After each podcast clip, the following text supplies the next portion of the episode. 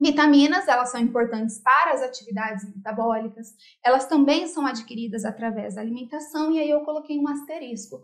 Por que, que eu coloquei um asterisco? Porque aí a gente pode lembrar logo de uma exceção, que não é bem uma exceção, mas que é muito preciso que a gente comente, que é a vitamina D, gente.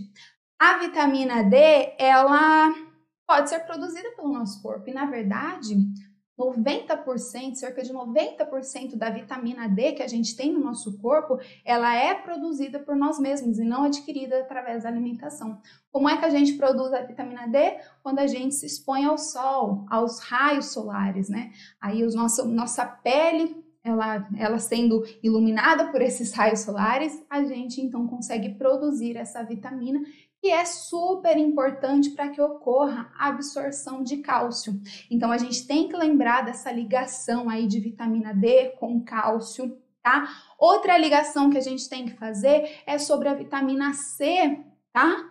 Com colágeno, com produção de colágeno. E, e claro, lembrar do que, no que pode implicar a falta de determinadas vitaminas, ao excesso de determinadas vitaminas, tá?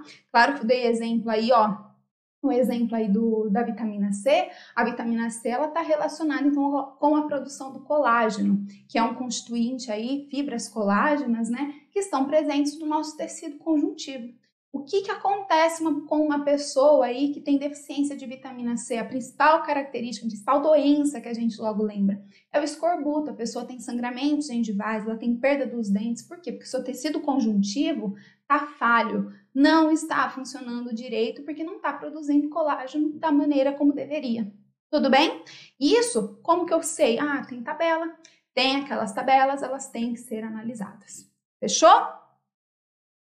Bom, outro aspecto importante de vocês saberem é sobre as vitaminas hidrossolúveis e lipossolúveis. São hidrossolúveis as vitaminas B e C e lipossolúveis as vitaminas A, D, E e K.